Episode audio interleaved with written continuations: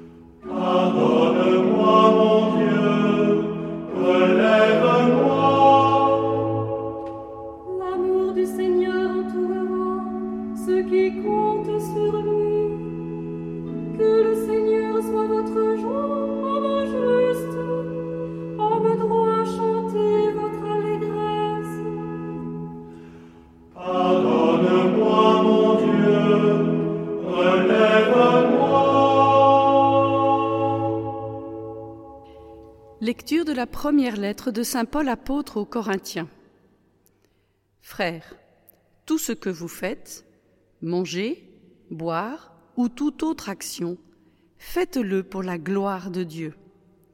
Ne soyez un obstacle pour personne, ni pour les Juifs, ni pour les païens, ni pour l'Église de Dieu. Ainsi, moi-même, en toutes circonstances, je tâche de m'adapter à tout le monde, sans chercher mon intérêt personnel, mais celui de la multitude des hommes pour qu'ils soient sauvés.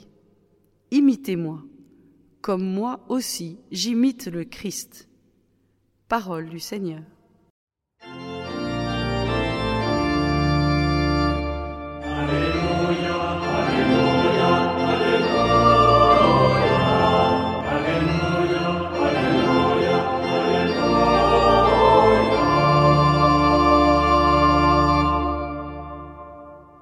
Dans l'évangile de Jésus-Christ selon Saint Marc.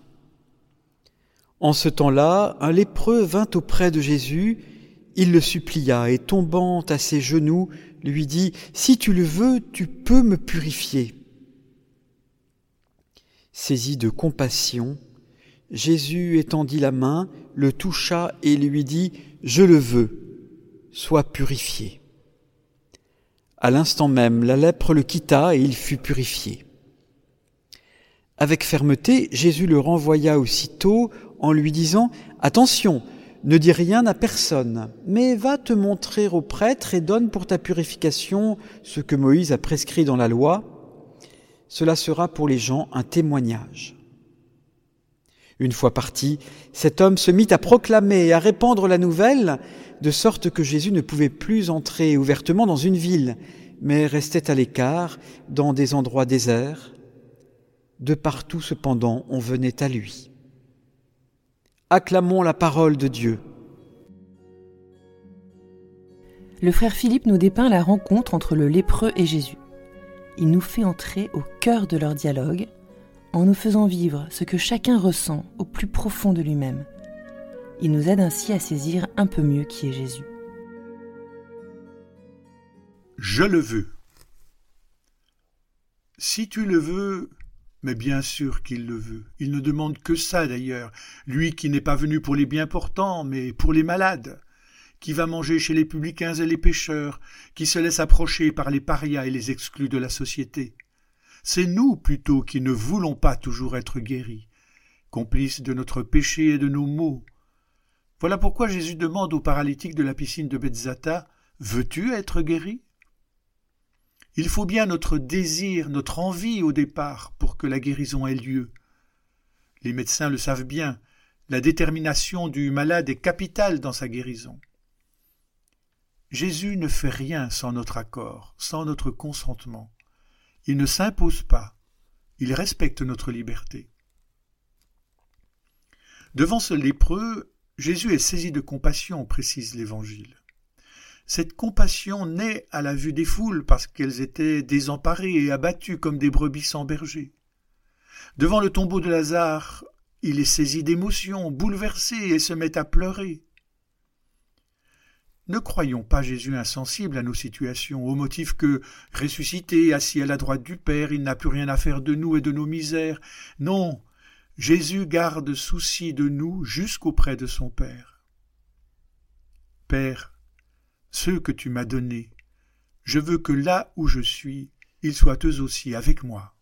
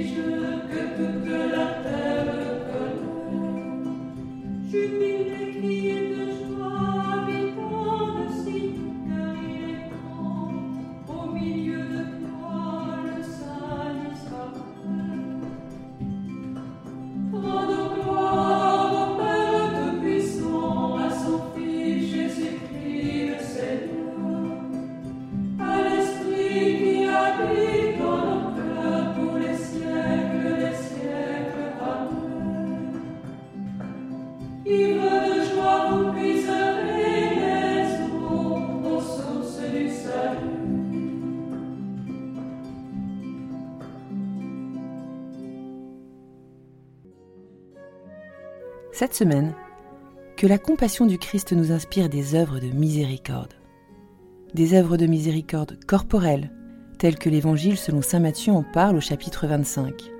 Donner à manger aux affamés, donner à boire à ceux qui ont soif, vêtir ceux qui sont nus, accueillir les étrangers, assister les malades, visiter les prisonniers et ensevelir les morts.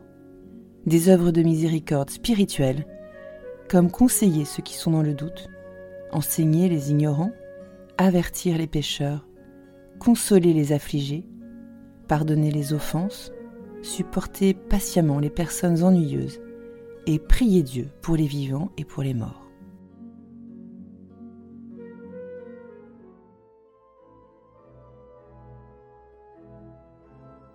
Cher ami, si ce podcast vous a aidé à préparer votre cœur à la liturgie de ce dimanche, n'hésitez pas, c'est gratuit. Inscrivez-vous sur dimanche.retraitedanslaville.org. Vous serez sûr de recevoir chaque semaine les vitamines spirituelles et l'accompagnement dans la prière avec vos sœurs et frères dominicains. dimanche.retraitedanslaville.org